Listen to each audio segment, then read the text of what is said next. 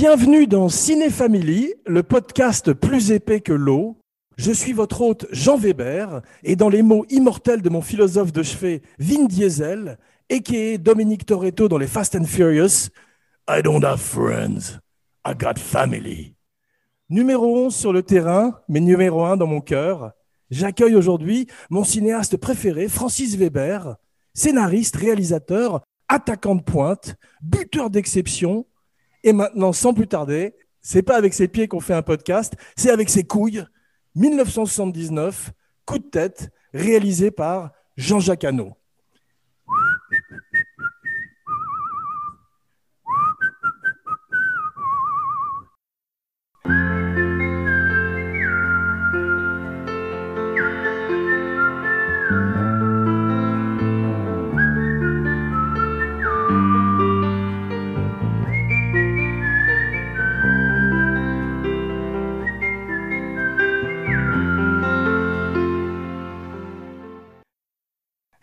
Bonjour papa.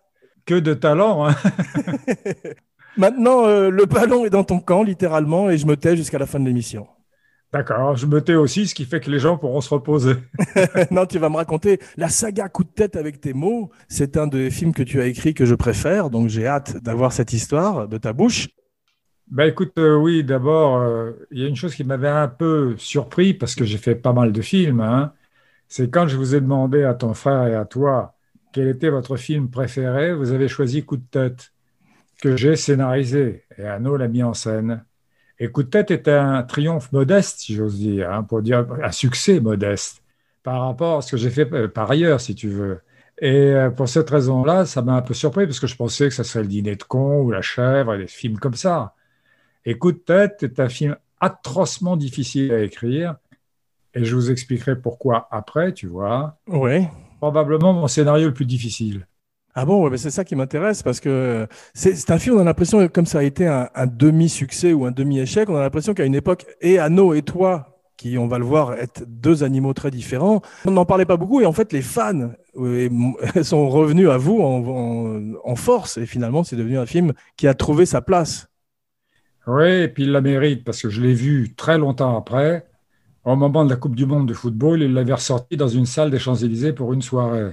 Ouais. je me suis retrouvé en spectateur, parce que tu sais, quand ta film a été fait longtemps avant, tu le revois comme si tu étais public, tu n'es plus l'auteur. Ça fait un drôle d'effet. Ouais. J'ai compris que d'abord, bon, j'ai compris pourquoi j'avais eu tant de mal à l'écrire, et j'ai compris pourquoi ça plaisait, parce que d'abord, il y a un petit génie dont tu nous reparleras, petit génie malheureusement regretté, tu vois, qui était de verre. Oui, un, grand génie d'ailleurs, à mon avis. J'ai beaucoup de choses à dire sur lui, mais continue. Un grand génie. Pour moi, petit génie, c'était pas du tout péjoratif. Hein. Hmm.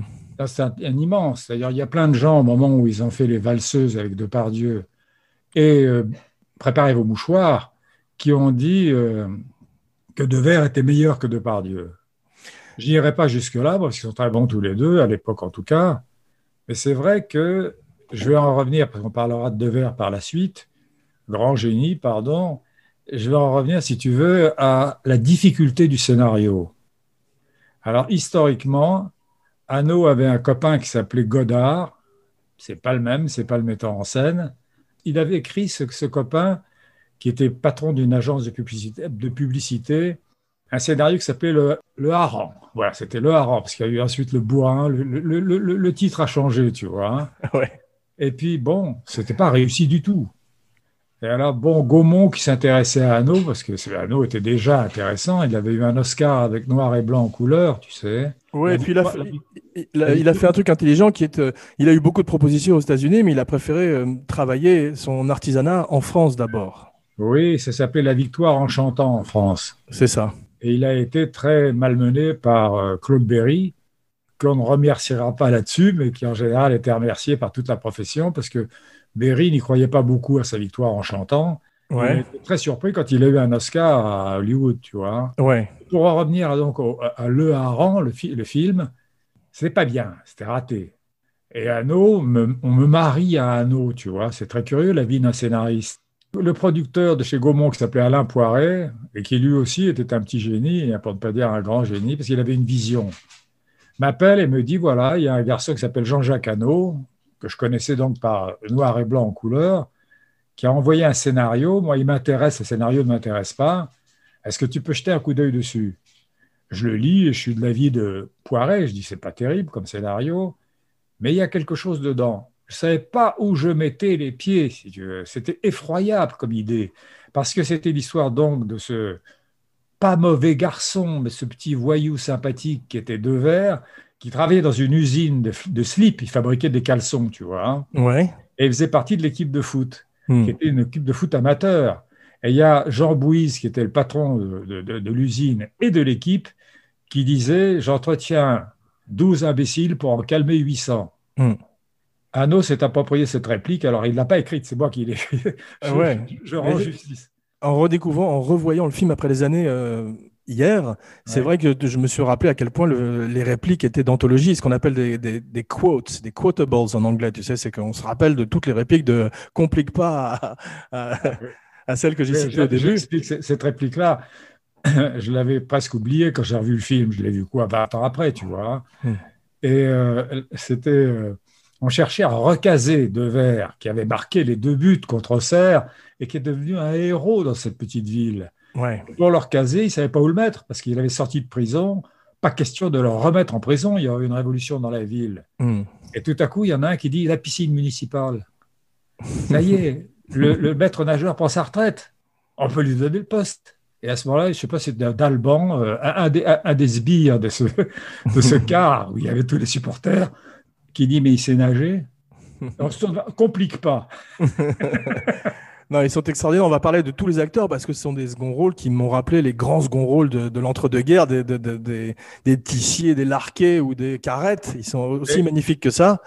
Et magnifiquement dirigés par Jean-Jacques Hano aussi, qui arrive à, bravo, bravo faire un ensemble cast euh, exceptionnel c'est bravo à lui parce que c'est lui qui a choisi les comédiens, tu vois. Hein. Ouais, bien sûr. Il dit, euh, parce que j'ai fait une petite recherche, pour une fois, il y a un peu plus d'informations que d'habitude sur les films français. Ça prouve qu'il est vraiment aimé ce film. Anno disait, par instinct, je suis porté vers la satire sociale, mais je trouve intéressant l'apport d'un scénariste chevronné, grand expert de la mécanique du rire et des rouages du vaudeville. Le salaud.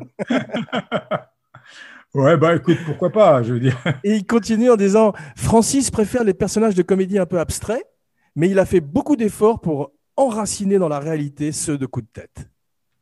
Bah écoute, il y a une partie qui est tout à fait juste, tu vois, par exemple, il m'a emmené, c'est la première fois que je me documente vraiment pour faire un film, parce que je connaissais vaguement l'histoire de la belle aventure pour les équipes de football, c'est-à-dire une équipe de dernière division, tu vois ce qu'on appelle la division d'honneur éventuellement, qui tout à coup gravit les échelons de la réussite footballistique, tu vois. Hein. c'est ce qui se passe avec l'équipe de Trinquant dans le film.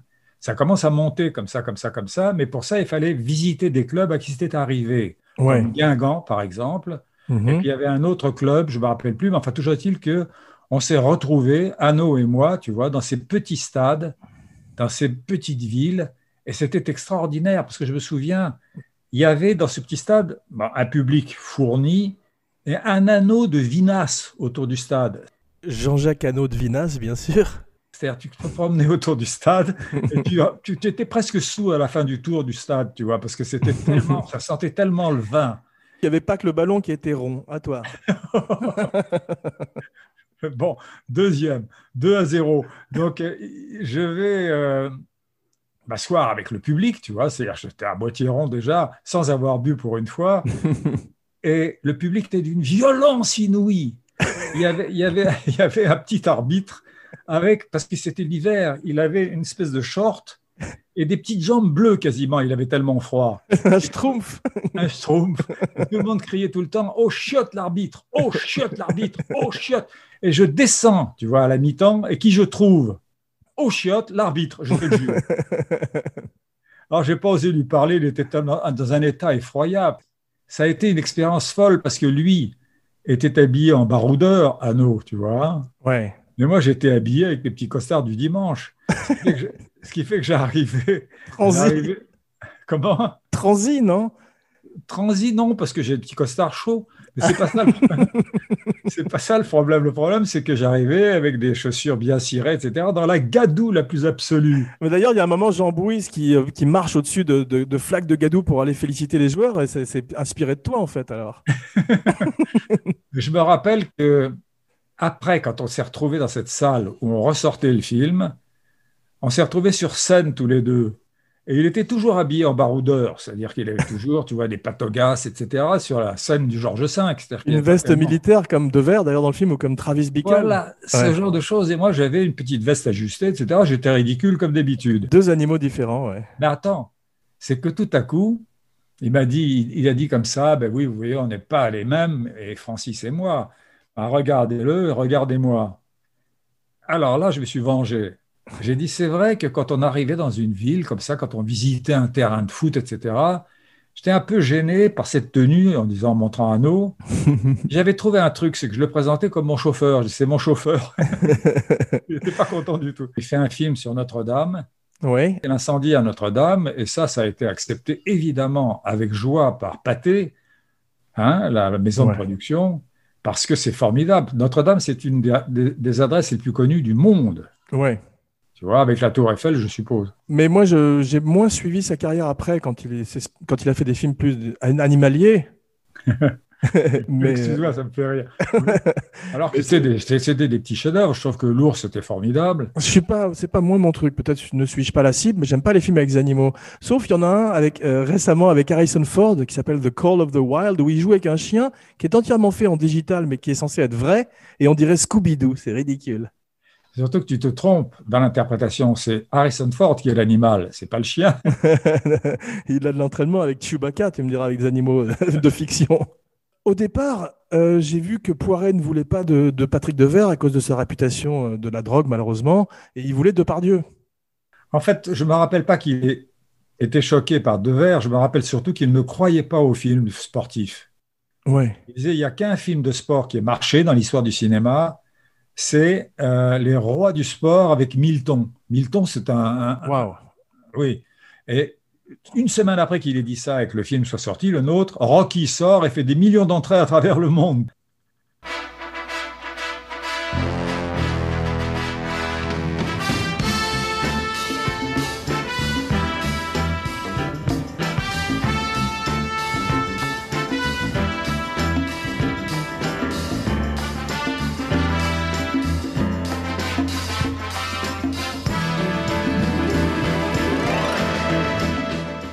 Mais le nôtre a été sous-payé, c'est-à-dire que par exemple, le match de foot où De, marque avec ses fesses, tu sais, comme ça, ce match a duré une nuit. Pour le oui, mais alors justement, l'entraîneur, c'est Giroud, qui a, qui a, été un conseiller technique sur le film. Il profite d'un match de 3 contre l'AJ Auxerre, justement. Oui. Ouais. Et il tourne pendant la mi-temps. Et au départ, effectivement, je me rappelle de quelque chose un petit peu cheap, entre guillemets. Mais en le revoyant, finalement, ça a presque un côté documentaire par moment qui fait que ça ressemble à ces films des années 70 américains. Et euh, je, te, parlais de Devers, il a le charme de Nicholson dans Volutine et Coucou. Et tout d'un coup, quand tu vois ses inserts, ses vignettes sur ses beaufs, c'est comme le mariage de, dans le film de Coppola. Oui, mais attends. Le parrain. D'ailleurs, attends, une, question à propos du parrain. C'est la, la, première fois où il s'appelle Perrin dans le film? C'est la seule fois, je crois. Il pas... Non, non, non, il s'appelait. Euh, moi, moi, quand c'est pas moi qui ai inventé le scénario, ouais. j'ai eu un Perrin dans la chèvre. Et ensuite, tous les autres sont appelés Pignon, tu vois. Mais cela, c'est la première fois que tu avais un personnage qui s'appelait Perrin dans un film.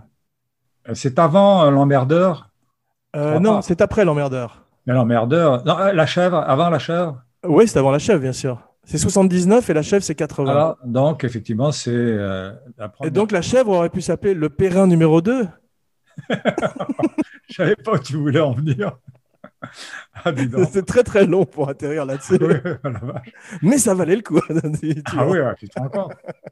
Anno tient bon, paraît-il, pour Devers, et il dit qu'il lui fallait un, acteur qui puisse jouer en mineur, alors que Depardieu est toujours dans la gamme majeure, et qu'il avait besoin d'un acteur qui soit comme un piano désaccordé. Je le cite une nouvelle fois. Eh ben, dis donc. C'est qu'on avait déjeuné avec Devers, Anno et moi, tu vois. Ouais. Et Devers trouvait Anno antipathique et moi sympathique. C'est drôle parce qu'il se tournait tout le temps vers moi et tout à coup il s'est tourné vers Arnaud qui mettait ses petites lunettes sur son crâne. Devers le regarde et dit Mais pourquoi tu mets tes lunettes sur ta tête comme ça? Et l'autre dit, très timide, c'est pour pas les perdre. Qu'est-ce que c'est que ce dialogue Arnaud m'a fait penser à ces metteurs en scène comme Spielberg, où, euh, qui, il a filmé ses premières images à 11 ans. C'est un vrai, vrai homme d'image. C'est un homme d'image, oui. Ouais, et il a fait des grands films comme Le nom de la rose.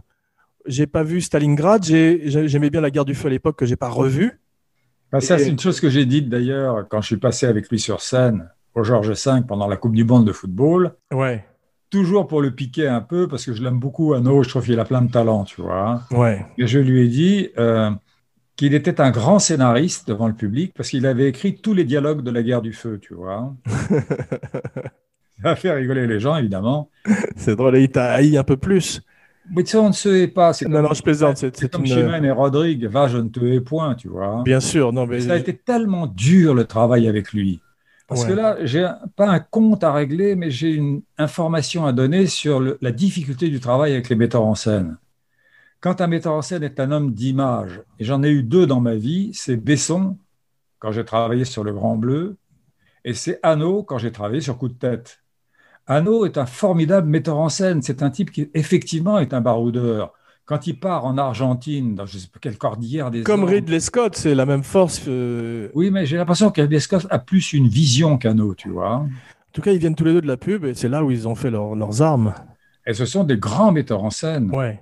Moi, j'ai la modestie de dire que je suis un auteur qui réalise, tu vois. Ouais.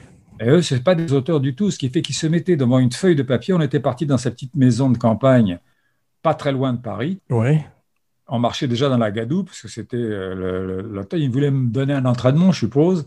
Et puis, il s'installait devant une feuille de papier toute la journée. Parce qu'il est très courageux. Ouais. Mais je n'osais pas regarder ce qu'il y avait dessus, tu vois. et euh, un jour, il a téléphoné. On était tous les deux, Françoise et moi. François, c'est ta mère et ma femme, je précise. Ah oui. C'est pas l'inverse. Donc, on était, on était installés tous les deux, Françoise et moi, et le téléphone sonne. Et c'est Anno qui me dit finalement j'ai eu une idée. Hein. C'est pas Devers la vedette dans le film, c'est le juge d'instruction. Je te jure. Waouh. Et moi je suis effondré parce que je cherchais une entrée dans ce script. Popino, le juge Popino. Ça, c'est dans le film. Mais enfin, toujours est-il que je lui dis, mais qu'est-ce que tu racontes, Jean-Jacques? Écoute, ça va pas, non? Moi, je suis en train de travailler sur le rôle de ta vedette, de verre. Waouh, qu'est-ce que c'est dur. Ça, c'est comme un tacle, ça, pour un scénariste. Ah, mais il y en a beaucoup des tacles pour un scénariste, tu sais. Ouais. C'est pour ça que je conseille au passage très vivement aux jeunes scénaristes d'apprendre très vite la mise en scène. De faire autre chose, ouais. ou bien de faire autre chose, ou bien d'apprendre la mise en scène, tu vois. Ouais, ouais. Parce que c'est passionnant, la mise en scène.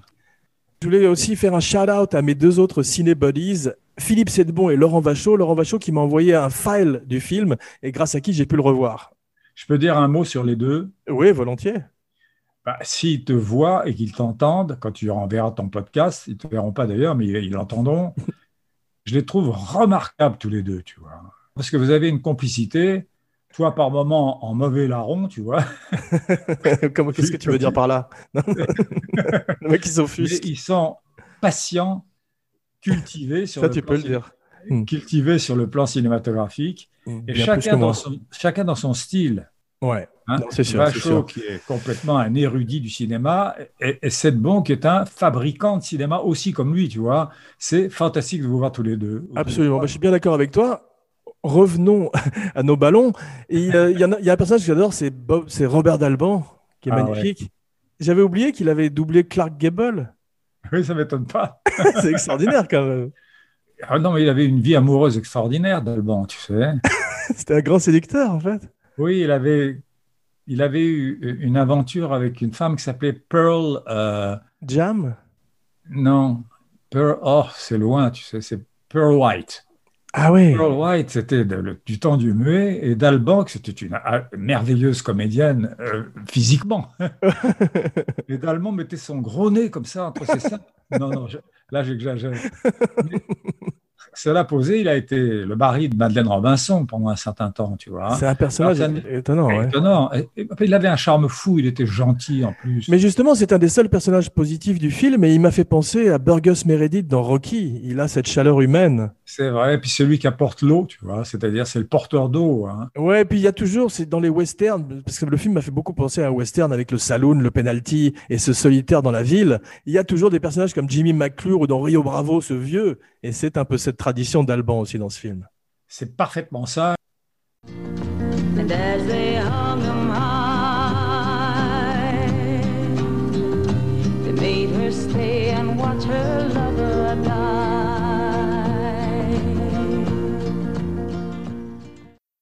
Et en plus, tu viens de mettre le doigt sur un point très important, c'est que la difficulté du film, c'est que ça aurait dû être un western. Or, le vrai problème, c'est que dans un vrai western américain, tu vois, ouais. tu as un cowboy qui est repoussé par une ville ouais. parce qu'il a commis quelque chose, et tout à coup, les Indiens ou d'autres mauvais arrivent sur son ranch, ils violent sa femme, ils éventrent ses enfants, ils sodomisent ses chevaux, tu vois. José Wells, ouais. C'est ça. Et là, qu'est-ce qu'il fait? Il prend ses deux colts hmm. et il descend tout le monde. Ouais. Or, dans Coup de tête, bah, ce petit. Euh, je peux pas oser dire voyou parce qu'il a un tel charme, tu vois. Non, mais c'est un loser magnifique, quoi. C'est des personnages comme Nicholson dans Vol au voilà. il a ce charme. Un charme fou. Mais quand on le met en tôle pour un crime qu'il n'a pas commis, le viol de cette pauvre fille là, quand on le met en tôle, il peut pas prendre deux colts et tirer sur les habitants de cette petite ville. Ouais. C'est pas possible. Mais justement, c'est ça la grande force du scénario que tu as trouvé assez tard, je crois, c'est de, de, faire du non Monte Cristo, c'est-à-dire qu'il ne se venge pas. Il arrive que ce soit la ville qui se venge à sa place, en s'auto-détruisant. Ouais, c'était étonnant. Mais tu te rappelles d'un livre qui s'appelle La métamorphose des cloportes où quelqu'un voulait se venger et tomber sur une bande de. Oui, mais c'est pas pareil. C'est pas la chose. La vieillesse est un naufrage. Et si tu connais euh, docteur Petiot, Landru, avant qu'il soit guillotiné ou, ou euh, n'importe quel malfrat, si tu arrives quand il a 88 ans et un cancer, hmm.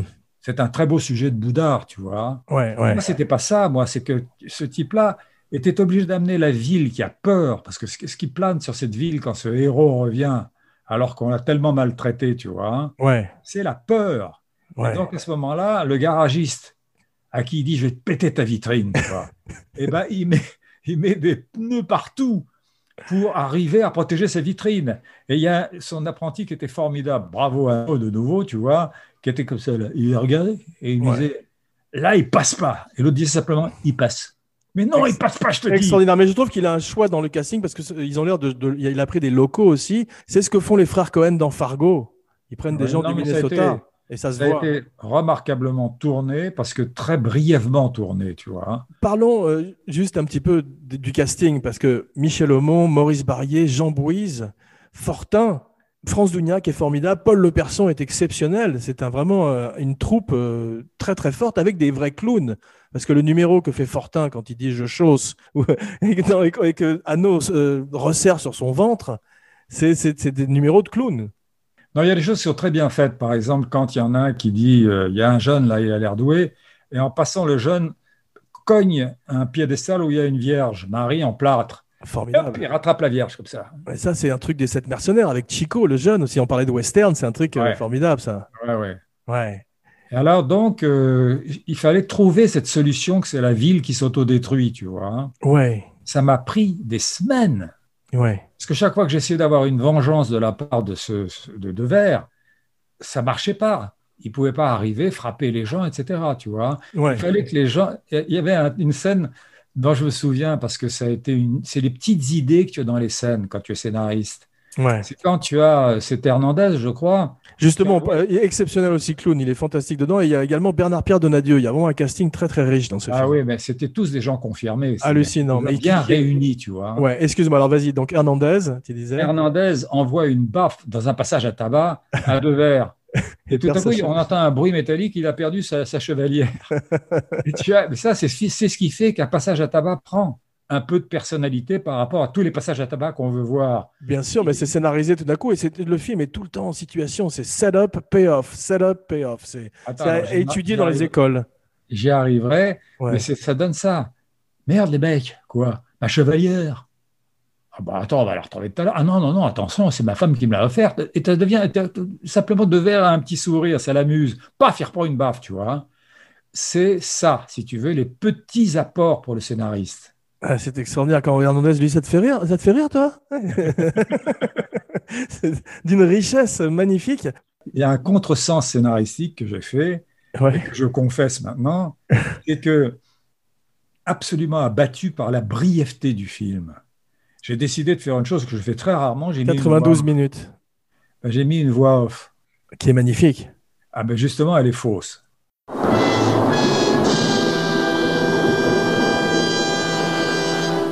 Tu parles très littérairement, comme ne pourrait probablement pas parler, tu vois, un type qui fabrique des slips dans une petite ville de province et qui n'a aucune éducation. Ouais, mais c'est pas grave. Il a un tel charme, il fait tout passer. Et quand ah, il parle à cette fille, Gilles, mon frère, à qui je voudrais faire un autre shout-out, disait que la scène où elle est avec lui dans la station-service, on comprend qu'elle tombe amoureuse de ce type, alors que c'est quand même, euh, elle le connaît pas. Jamais, jamais il pourrait avoir, à mon avis, et je veux pas sous-estimer. Ce lyrisme, tu veux dire, et cette. Euh, oui, j'ai appris euh, la plonge à l'île Maurice. J'étais un bébé dans la foule, ouais.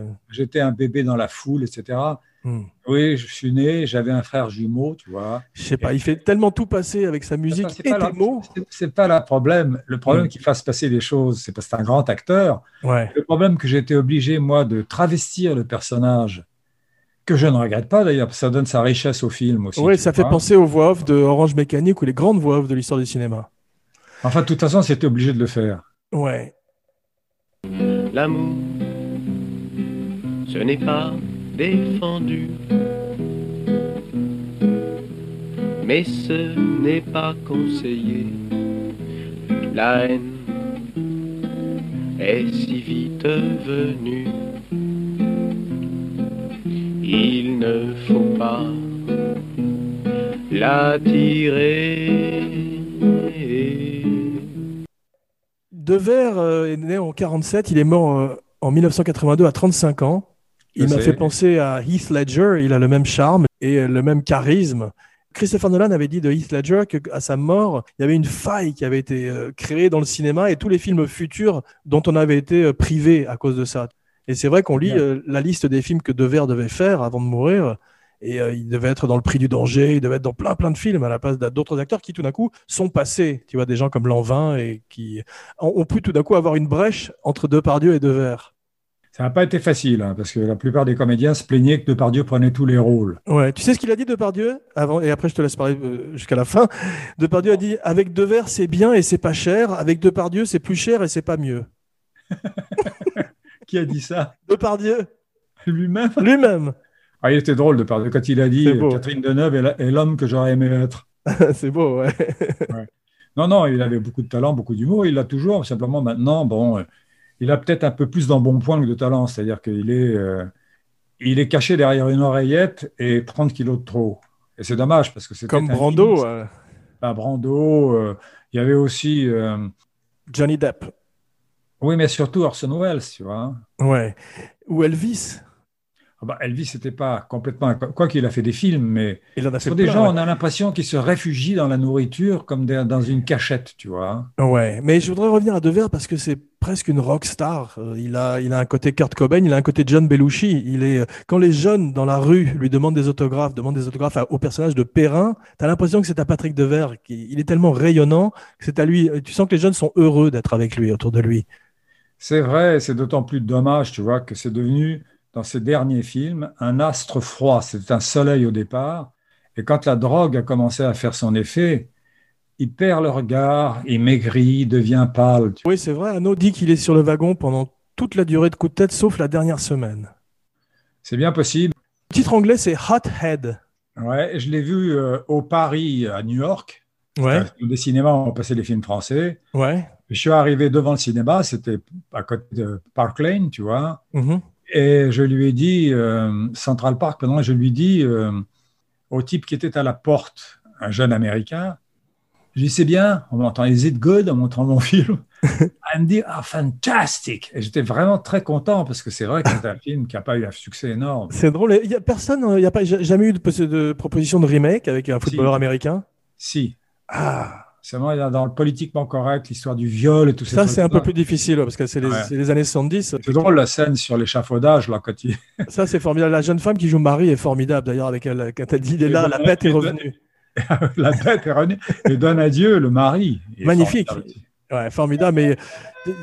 Ah, on t'appelle? Non, c'est Londres qui m'appelle. c'est le, Big Ben. Ça va, être. Euh, Mais euh, Devers a commencé, il était enfant acteur, il a fait 37 euh, longs métrages, Le Café de la Gare, il expose avec les valseuses, mais il a du mal à se trouver quand même en tant que star. Euh, après, il fait, des, il fait Adieu Poulet, où tu lui donnes déjà un scénario. Ah oui, avec, avec Ventura, ils étaient très bien tous les deux. Magnifique couple de, de flics. Et, et moi, j'aime beaucoup Série Noire, qui est un film très dur aussi.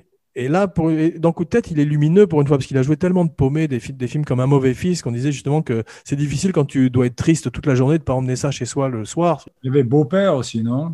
Beau-père aussi, ouais, c'est ça, tous, tous ces films qui, qui fait que Depardieu, tout d'un coup, a commencé à faire des, à tourner à l'étranger aussi, Depardieu. À faire 1900, à faire des films comme Ah ça. Et, euh, Oui, c'est drôle parce qu'il a un peu raté son coup avec Christophe Colomb. Parce que comme il n'a pas fait l'effort de parler phonétiquement correctement, les Américains se, moquaient- se moquaient de lui parce qu'il disait, pour dire The Ocean, il disait The Ocean. Et, et moi, j'aurais dû lui donner un conseil d'ailleurs, parce que je n'étais pas en contact avec lui à l'époque, j'aurais dû lui dire, pour jouer Colomb, prends l'accent espagnol sur l'anglais. Ah ouais, c'était une bonne parce que idée. si- écoute, si tu veux te frayer un passage dans Los Angeles et être compris, si tu parles avec l'accent français, ils ne te comprennent pas. Ouais. Il paraît que les acteurs étaient effrayés par Devers pendant la scène du banquet, tellement il Ah ouais, était volatile et électrique. Ah ouais. Quand il, euh, il met presque une gifle à cette, à cette dame rousse, qui est la femme, je crois, de, de Barrier, mais c'est contrôlé quand même. On sent qu'il est, c'est pas comme des, des acteurs qui font peur à des autres acteurs comme Joaquin Phoenix dans le- sur le tournage, sur des tournages, tu vois. ouais. Et tout est contrôlé et, et ça, ça a l'air d'être tellement naturel et improvisé alors que c'est euh, à la virgule près. C'était ça Devers aussi. C'est très grand à cause de ça, parce que pour un scénariste, c'est une merveille d'avoir ton livret qui est dit au mot près, tu vois. Ouais. Et en même temps, euh, j'ai su que la scène était réussie parce que j'ai eu un coup de fil de Jean-Loup Dabadi, tu sais, le scénariste, Ouais. qui est aussi euh, un petit peu. bon, Un Là, grand. Et c'est c'est vrai qu'il y avait un âge d'or. Tu sais ce qu'il m'a dit Non C'est un peu classique ta scène du banquet, là. Alors que c'est un, un des points forts du film qui, à mon avis, vaut tous les effets spéciaux, toutes les cascades du monde, tout d'un coup, ce type. Mais moi, je vais te dire une chose, c'est que j'ai découvert avec euh, le dîner de con que si tu mets deux acteurs sur un sofa pendant 1h22 minutes, c'est Ouais. pas la peine d'aller dans le Grand Canyon du Colorado et de faire des acrobaties de caméra. C'est vrai. Tu as tout à fait raison. Le, le choix de sofa, on- ça s'appelle. J'aime beaucoup la meilleure façon de marcher. 4-0. La meilleure façon de marcher, il était magnifique aussi. Magnifique. Avec- ouais. Celui qui jouait en face de lui, dont j'ai oublié le nom, était Patrick formidable. Bouchité, peut-être? Bouchité, oui. Ouais. Il était formidable parce que c'était un, un- un- un dominé Ouais. un peu féminin, mais pas gay du tout, tu vois, mais qui souffrait sous le joug de cette espèce de tyran, tu vois. Ouais, ouais. Et j'ai lu aussi que Devers avait dit sur euh, Lausier et De Broca, qui ont collaboré sur Psy, il avait dit Je croyais qu'ils allaient s'additionner, mais ils se sont soustraits. C'est Ça joli. prouve, que, ça prouve que les acteurs peuvent être intelligents. hein. C'est beau, ouais. Ah oui, oui. Ils ont besoin de preuves de temps en temps. Enfin, ça, ça prouve ça. Je disais, cette faille dans le cinéma, il aurait dû jouer dans Tenue de soirée, qui s'appelait au départ Rimmel, il aurait dû jouer dans L'été meurtrier. Ah ouais. Et il est très méthode, il est très fan de Dustin Hoffman, Pacino, et il a un côté acteur studio où il vit le personnage, qui était aussi très moderne, ce que faisait Depardieu aussi quand il avait toujours ce même manteau sur tenue de soirée. Non, c'est pas sur tenue de soirée, sur buffet froid, pardon. mais j'ai imité ça avec le même imperméable qu'a Pierre Richard dans La Chèvre tout, dans tout le film. Ah non, Ouais, c'était mais- dans Les Fugitifs, je crois, dans Les Fugitifs. Ah, c'est ça, mais quand il l'enlevait, quand il, il rentrait chez lui, Pierre Richard, alors que Depardieu dormait dans ce manteau pendant buffet froid. La différence. Parce qu'il avait froid, buffet froid. Il était très fan de Scorsese, de Cassavetes, de Robert Altman, donc il adorait le cinéma américain, Patrick Devers. Alors, c'est pas un mauvais choix, cela dit. Ouais. Et euh, il y a beaucoup de scènes de miroir dans ces films. Il y a une belle scène de miroir dans F comme Fairbanks, un autre très beau film où il est habillé en Zorro face au miroir. Il y en a une là où il se prend pour James Bond, qui est superbe, très bien écrit aussi quand il dit qu'il est du mauvais côté du, du comptoir, Non, c'est ça. C'était la, la voix. Off. J'étais Ouais. du mauvais côté du buffet. tu du vois. buffet, c'est ça, voilà, buffet froid. Encore. Il a refusé de faire euh, la promotion. Il avait un rapport très tendu à cause du coup de poing qu'il avait foutu dans la gueule d'un journaliste. Un peu à la Sean Penn aussi. C'était euh, Ouais, mais il était dangereux parce que quand même, il avait fait un, devant moi, parce que j'étais dans la salle, au Palais des Sports, un combat de boxe amateur contre un noir très costaud. Et ouais, je l'ai vu boxer en, quasiment en professionnel. ouais. Tu avais vu Depardieu boxer aussi ou juste lui, non? Non, Depardieu a boxé dans les films, Ah d'accord, ouais. mais il n'a pas boxé. Mais tu sais ce que m'a dit Devers euh, euh, euh, au cours d'un déjeuner? Non. Il y a un type avec lequel je ne me battrai pas, c'est Depardieu. c'est la force pure, il m'a dit. Et c'est pas faux. Mais je sais pas qui a dit qu'ils ils ne pouvaient pas s'entendre parce qu'ils étaient pas comme des amis, ils étaient comme des frères. Et des frères, c'est difficile de s'entendre. Oui, c'est ce que disait Marcel Aimé, tu te rappelles, il disait ils étaient frères. Ça ne veut pas dire qu'ils s'aimaient beaucoup pour autant, mais ça facilitait les réconciliations. c'est joli. C'est beau, hein Ah, Très beau. C'est le seul film de Hanno sur un sujet contemporain. C'est ton seul film de sport. C'est des... Je suis pas très fan des films de sport en général, mais celui-là j'adore et j'aime beaucoup les films de boxe aussi. Oui, moi aussi. Raging Bull, c'est quand même étonnant, tu vois. Oui, et puis les Rocky, et puis euh, le... nous avons gagné ce soir, The Setup, tu sais, il y a toute une tradition. Superbe film aussi, ouais. The, Champion. Tu sais ce que j'ai revu hier? Non. Gentleman Jim. Ah bah tu vois. Avec Errol Flynn. Il est bien en boxeur? Ah, il est formidable parce qu'il était boxeur, euh, un peu en Australie, en Australie, lui, non? Euh, Lui, il était, il était tasmanien. Ah oui, c'est pas mal. C'est où ça, la Tasmanie? C'est à côté de l'Australie, on l'appelle justement comme le Tasmanian Devil, tu vois. tu sais qu'il était, il y a une histoire sur Errol Flynn qui est, il, est arrivé tout rookie, tout frais, tu vois, tout jeune, au milieu de cascadeurs effroyables, chevronnés. Ouais. Ils ont commencé à se foutre de sa gueule parce qu'il était joli. Et d'un coup, il, a pris le cascadeur le plus costaud, il lui a dit Viens, allez, on va régler ça. Et il a assommé le cascadeur. Et il a conquis le respect des gens à cause de ça, tu vois. Hein. Ah ouais, bah, c'était une vraie brute. il s'est battu, tu te rappelles, pendant une heure avec John Huston dans une partie. Qui avait gardé ses bagues. Ouais, non, c'est Errol Flynn qui avait gardé ses bagues et qui a balafré John Huston, c'est ça. C'est affreux. mais ils sont devenus très amis ensuite, puis ils ont tourné un film par la suite. Je ne sais pas si c'est pas Les Racines du Ciel, parce que euh, Houston avait quand même été impressionné qu'il ait respecté, à part ses bagues, les règles du marquis de Queensberry. C'est-à-dire qu'il ne lui mettait pas des coups de pied quand il était par terre. c'est pas lui qu'ils avaient emmené mort, euh, Flynn et un copain à lui, dans un bar, alors qu'il était euh, mort. Je sais pas, c'est peut-être une histoire de John Barrymore, avec qui tu justement était très ami avec Flynn et qui était l'équivalent des Peter O'Toole ou des Richard Burton, mais de l'autre côté de, de l'Atlantique. Voilà. Tu connais l'histoire de Barrymore, non? Mais ils l'ont ils, l'ont kidnappé mort à la morgue, c'est ça? Ils l'ont amené, ils ont fait une dernière virée avec lui. C'est dans Sob, le film de Black Edwards. Oui, mais il y a une autre histoire sur Barrymore. Je sais pas, je crois, je crois que c'était plutôt Lionel Barrymore que John, tu sais. Oui. Enfin, ils étaient pleins de talent tous les deux. Et un jour, il fait une tournée de Roméo et Juliette, Barrymore, tu vois. Ouais. Et il y a une fan, une spectatrice qui vient le voir et qui lui dit J'ai une question un peu délicate à vous poser. Est-ce que Roméo a eu un contact physique avec Juliette, d'après vous? Il lui répond Oui, une fois en matinée à Philadelphie. C'est magnifique. Ah oui. La victoire au bout du pied et la gloire au fond des filets. L'ennemi désemparé. Nous vaincrons, nous serons les premiers. Allez, trinquant, trinquant, trinquant, but. Trinquant, trinquant, trinquant, but, but, but. Un autre MVP, tu sais ce que c'est le MVP C'est Most Valuable Player en basketball. Donc j'utilise exprès un terme de sport. C'est Bachelet, Pierre Bachelet à la musique quand même.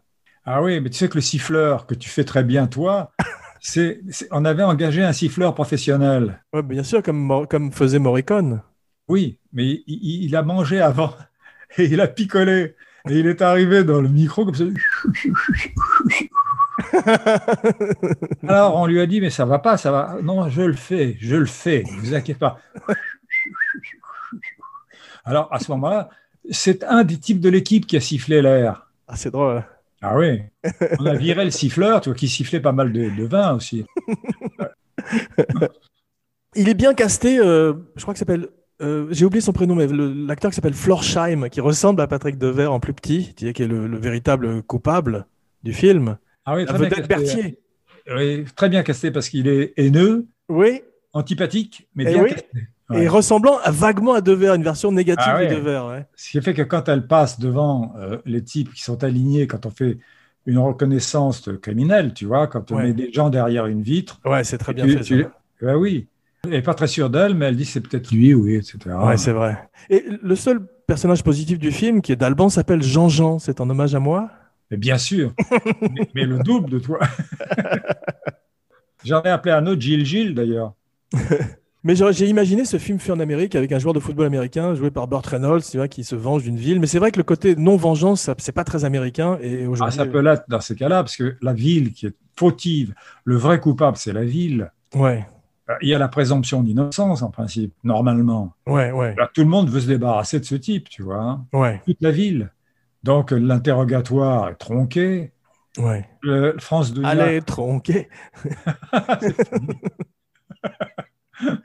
Mais euh, Barrier, que j'adore, ressemble vraiment à Charles Bronson. Hein. ah oui. c'est extraordinaire. C'est un formidable acteur en plus. Il est magnifique. Tout le monde meurt, hein, malheureusement. Ouais. C'est ce que disait Marcel Achard, non? Non. Il disait à partir de 50 ans, autour de soi, c'est Verdun. Ah ouais. J'adore la scène de l'échafaudage dont tu parlais parce que l'échafaudage est très lent. T'as vu, ils sont obligés de le remonter à la main. C'est une grande, grande scène de cinéma. Elle joue formidablement bien, Marie. Dieu est très bien bâti, donc il fait très peur en Marcel. Ben oui, mais non, un... tu sais qu'il il a failli se battre avec Depardieu. Ouais. C'est bizarre d'ailleurs parce que quand tu y penses, en général, les gens qui ont le mot Dieu dans leur nom, Donadieu, Depardieu, ils ont été trouvés sur les marches d'une église, ah. abandonnés par leur mère. Ouais. Alors, euh, on ne savait pas comment les appeler, on appelait Depardieu, Donadieu. Euh. Hmm. C'est beau. Euh, et, ces deux orphelins de naissance, probablement, tu vois. Hmm. enfin, je ne sais pas très bien, mais c'était, ça remonte à plusieurs générations. Non, Depardieu, c'était le Dédé et la Lilette, ses parents. C'est ça, mais enfin, où ça remonte, le nom Et ils se sont accrochés tous les deux sur mon plateau, tu vois. Ouais. Sur quel film? Sur quel film était Donadio dans, dans un de tes films? J'étais scénariste, donc peut-être sur. Ah d'accord. Ok. Euh, mais il n'y a pas de Pardieu. je ne me, rappelle pas, le film exactement, mais je les ai vus. Et tout à coup, Donadieu, qui faisait la carrure en face de Depardieu, il dit mais Arrête, écoute, t'es con avec tes petites mèches blondines, tu te teins en plus. Et l'autre, il n'était pas content du tout, tu vois. J'ai vu qu'il avait l'autre un coup dans le nez comme le flic qu'il a payé pendant des années de Oui, une énorme. Il, prenait tout le temps des énormes baffes de Belmondo, Donadieu. Avec ses bruits de baffes énormes. Mais Devers aussi est très athlétique, il est très beau quand il se déshabille dans l'usine, une autre très grande scène, et il passe son temps à escalader des choses. Tu as vu cet échafaudage, ensuite il escalade la, propriété, dès qu'il voit un truc, il l'escalade, c'est magnifique. Oh, il est très fort, il est très fort, il était très fort, il était très beau. Il n'est pas doublé. C'est la seule chose que j'ai reproché à Anno dans le film, c'est la scène où il se met en slip devant Corinne Marchand, c'est ça, et Bouise. Oui, qui est très bien aussi. Et France Duniac, les femmes sont bien. regarde bien la scène. Ouais il n'a pas réussi à leur demander de jouer les contre-chants de comédie, c'est-à-dire qu'ils sont complètement impassibles. Affigés, ouais. Mais, Il n'a pas fait, il a pas eu le temps de faire les contre-chants sur eux. je comprends ce que tu veux dire, mais on est tellement euh, focalisé sur Devers que ah, ça voilà. passe. Il, sauve beaucoup de choses. Hein. Ouais, ouais. Il y a un moment que j'adore aussi, c'est quand euh, Devers dort dans la gare et que Hernandez arrive avec son, petit revolver vers lui, sorti, tu sais, tout d'un coup, il est dans un film, il a un long manteau noir, et il est dans un autre film, tout d'un coup, il est très bah, fort. Il est dans la chaveur de la nuit. c'est ça, ouais. Ah, tu c'était Sidney Poitier, non, qui était installé. Exactement. Bah, c'est la même scène, c'est beau. La je ne l'ai pas volé, moi, je ne m'en souvenais pas. Non, non, mais c'est des, des, archétypes de scènes. Même la scène du banquet dont on parlait, ça m'a fait penser presque à la scène euh, où le Joker est présenté pour la première fois dans la cuisine avec tous les malfrats. Donc quand ah il, les met au pas, et eh ben c'est pareil. Il y a la même énergie, la même électricité dans l'air, et tu, tu sais que tout d'un coup tu regardes une grande scène de l'histoire du cinéma. Jack Nicholson arrivant dans l'asile d'aliénés, euh, dans le dessus d'un nid de coucou, il, a la même, comme tu le disais tout à l'heure, il a la même énergie. C'est très comparable de Ver et Nicholson. Là. Bien sûr, parce que ce sont tous les deux des, gens un petit peu ambigus, un peu louches, en particulier Nicholson, et en même temps, on les, aime quasiment dès le début. Quoi. Et surtout, c'est les lapins du Racel de la comédie ou du drame. Ils se réaniment, ils ont une batterie supplémentaire à chaque fois, tu vois. Hein. C'est beau, hein j'aime bien. Et euh, Aumont est fantastique et t'as vu, c'est vraiment des, des beaufs maléfiques tous. C'est comme dans Dupont la joie, hein. c'est les mêmes, les mêmes. Tu sais, j'ai découvert Aumont dans le jouet. Hmm. Et c'était un immense acteur quand il disait au petit garçon dans le jouet Ah oui, euh, euh, ça, on peut pas te le donner, mon chéri. Pourquoi? Parce que c'est un monsieur, tu vois. la façon de jouer ça, tu vois. Bien sûr, mais il t'a accompagné à travers beaucoup de films. Ça fait partie ah de ton répertoire, de, ton, de ta troupe. Je ne l'ai pas lâché celui-là. Ouais, mais t'as bien fait. Et ce sont des vrais méchants, comme je disais, ils m'ont fait penser au maire dans Jaws aussi, tu sais, qui veut à tout prix garder la plage ouverte. Eh c'est les mêmes. C'est vrai. Et Booz est, fantastique. C'est très difficile, tu sais, quand euh, Hitchcock disait Give me a good villain, donnez-moi un bon méchant, tu vois. Ouais, ouais. C'est pas facile de jouer les méchants. Si tu les joues avec des ricanants sarcastiques, etc. non, c'est très mauvais. Ouais. il, a il est étonnant, Booz, parce qu'il ressemble à un mélange entre Jean Rochefort, Donald Sutherland, avec les dents de Freddie Mercury. C'est tout ça. oui, c'est ça, c'est Bugs Bunny. non, mais il est, il est, il est vraiment. une carotte à la cantine. Mais tu sais que c'est, euh, pour te dire, oui, c'est un grand acteur aussi, c'est-à-dire qu'il n'y a pas de problème. Avec il une a sans faute, ouais. Il a un sans faute sur la distribution, sur les castings à nous, là, tu vois. Ouais, le, quart, et sur les, les, les, figurants aussi, parce que le quart des supporters fait vrai. Ah ouais. Quand on est à l'intérieur avec ce gros type qui vomit deux fois, t'as vu, il vomit une deuxième fois dans le film après. Il y a un moment. on le voit revomir. Surtout vomir sur le chauffeur, c'est pas prudent, tu vois. c'est ça, mais la deuxième fois, il vomit derrière l'église ou je sais pas où, et il y a Mario David qui lui dit arrête, ça suffit. de Mario David, tu le vois dans Oscar et tu le vois dans Coup de tête. Quel parcours aussi. Tu sais, Mario David, c'était un culturiste ouais. avant tout le monde. C'est l'ancêtre de Schwarzenegger? Oui, mais peut-être un peu moins costaud. J'imagine Conan avec lui. J'ai une histoire sur Mario David, c'est un petit trivia, tu vois. Ouais. C'est qu'il tournait dans euh, la, la cuisse de Jupiter, le film de Broca en Grèce. Ouais. On a retrouvé la cuisse de Jupiter, je sais pas quoi, tu vois. Ouais. Et euh, il y avait Paul Prébois et Mario David qui étaient censés faire une cascade. et dire que Sanya Nouchkine, qui était le producteur et qui était un type exceptionnel aussi parce qu'il était tellement, tellement inattendu, tellement il disait des choses étonnantes, qu'il leur dit Bon, alors vous devez tourner, parce qu'il avait un accent russe à couper au couteau, vous devez tourner à gauche. Ils étaient à, à l'hôtel euh, Hilton de je ne sais pas quelle ville. Ouais. Vous devez tourner à gauche et là vous partez. Ces deux malheureux tournent à droite, pulvérisent la porte du Hilton et atterrissent en sang devant la réception. Et Nouchkine surgit, il dit pas de ça ici. Hein. c'est très drôle. J'ai cru qu'il allait dire le quart des joueurs c'est viandé. Mais ça, ça alors, qu'est-ce que ça a pu être répété? C'est le quart des joueurs c'est viandé. Et Fortin sort et monte sur le bus en disant tout va bien alors qu'il est complètement ensanglanté. il a le visage. Bravo à nous encore parce que c'est pas écrit ça, tu vois. Ouais, ça c'est vraiment. Et, et c'est toi qui as écrit euh, ah ouais ouais quand on lui demande comment comment ça va les joueurs il dit ils ont la moelle. Oui, ça c'est tout ce que j'ai appris sur le truc, tu vois. Ouais. C'est que, par exemple, quand il y a euh, des commerçants de la ville qui entrent pendant la mi-temps en disant un four électrique auto-nettoyant, Ouais. euh, si vous marquez un but, ça, c'est qu'ils apportent des petits trucs comme ça, un aspirateur, un aspirateur sans poignée. ça. Et tu te dis, c'est pas possible, c'est comme ça qu'ils récompensent ces malheureux, tu vois. Quand tu vois ce que gagne Guillaume Papé, et c'est normal qu'il les gagne, ou Ouais. Neymar, ou Messi, tu vois, quand tu vois que ces malheureux, on leur offre un four. Ouais. Et tu as fait beaucoup de troisième mi-temps? Beaucoup, mais sans première et deuxième mi-temps. J'adore la réplique tu t'intéresses au club. c'est ma Ah ouais. tu cherches les joueurs. Ah ouais, ouais, ouais, quand même. oui. Et Et- c'est drôle parce que tu- quand tu, quand tu as tout d'un coup Mario David ou euh, Doradol, même des gens qui sont d'une ancienne école face à Devers. Je sais pas s'il a une scène avec Doradol, mais il y y a deux écoles de jeu très nettes quand Devers est avec les. Ça, c'est remarquable. Ce que j'aime beaucoup, c'est que Fortin fume comme un type qui a pas fait de sport depuis très longtemps. Tu sais. Il y a une cigarette à la bouche quand il dit je chausse. Anno a vraiment bien compris ton script, je trouve. À part la scène dont tu parlais où il n'a pas eu le temps de filmer les contre-champs de comédie. C'était des questions de temps, de durée. Il n'avait pas, le temps de le faire, tu vois. Il a, il a mieux compris ce script que beaucoup de tes autres metteurs en scène ont compris certains de tes scripts, je trouve. C'est vrai, mais ça a été tellement dur à faire. Tu peux pas savoir. Tu sais que j'ai pris le hareng, donc le premier film. Je me suis rendu compte que je pouvais rien garder. Ouais. Alors j'ai écrit une première mouture. J'ai fait une lecture au type qui avait écrit euh, le hareng, qui était un type extrêmement intelligent. Il s'appelait Alain Godard. Ouais. et Anno. Ils étaient tous les deux en face de moi, visage fermé. Et je me suis rendu compte que ce que tu fais une lecture, toi, à haute voix, d'autant plus que moi, j'ai une voix plate. Je joue aucun rôle. Je lis François. Mais je vous aime, Clara. Clara. Ouais. Merci, François. C'est-à-dire que tu lis comme ça, tu t'en rends compte quand les gens s'endorment ou qu'ils s'emmerdent. Ouais. Et là, c'était ça. Il a fallu le refaire, le refaire. En fait, comme les Américains disent, écrire, c'est réécrire. Neuf mois de- d'écriture, c'est ça? Ah oui, plus même. Ouais. Parlons euh, de, du directeur de la prison. Il est extraordinaire, ce directeur de la prison. Ah oui, c'était c'était Deschamps ou Prébois, je ne sais pas me rappeler plus. Non, je sais pas, j'ai- j'ai pas son nom. C'est pas Prébois, ça je le sais. C'est Deschamps, je peut-être. Deschamps, oui, Deschamps. Il est, il est extraordinaire. Comme Oui, moi, j'ai un truc que j'aime pas, c'est. Mais je m'en fous, moi, de votre football. Dans ça, non, c'est pas la peine. Ouais, mais ouais, parce qu'il recherche un peu le comique sur la, sur la réplique. C'est Mais, ce qu'il faut pas faire. ouais. mais quand il fait Allez, trinquant, quand il fait simplement ça, il est vraiment extraordinaire. En plus, il a une Ah c'est un grand acteur. Et quand il parle de Papineau, c'est drôle aussi. je trouve.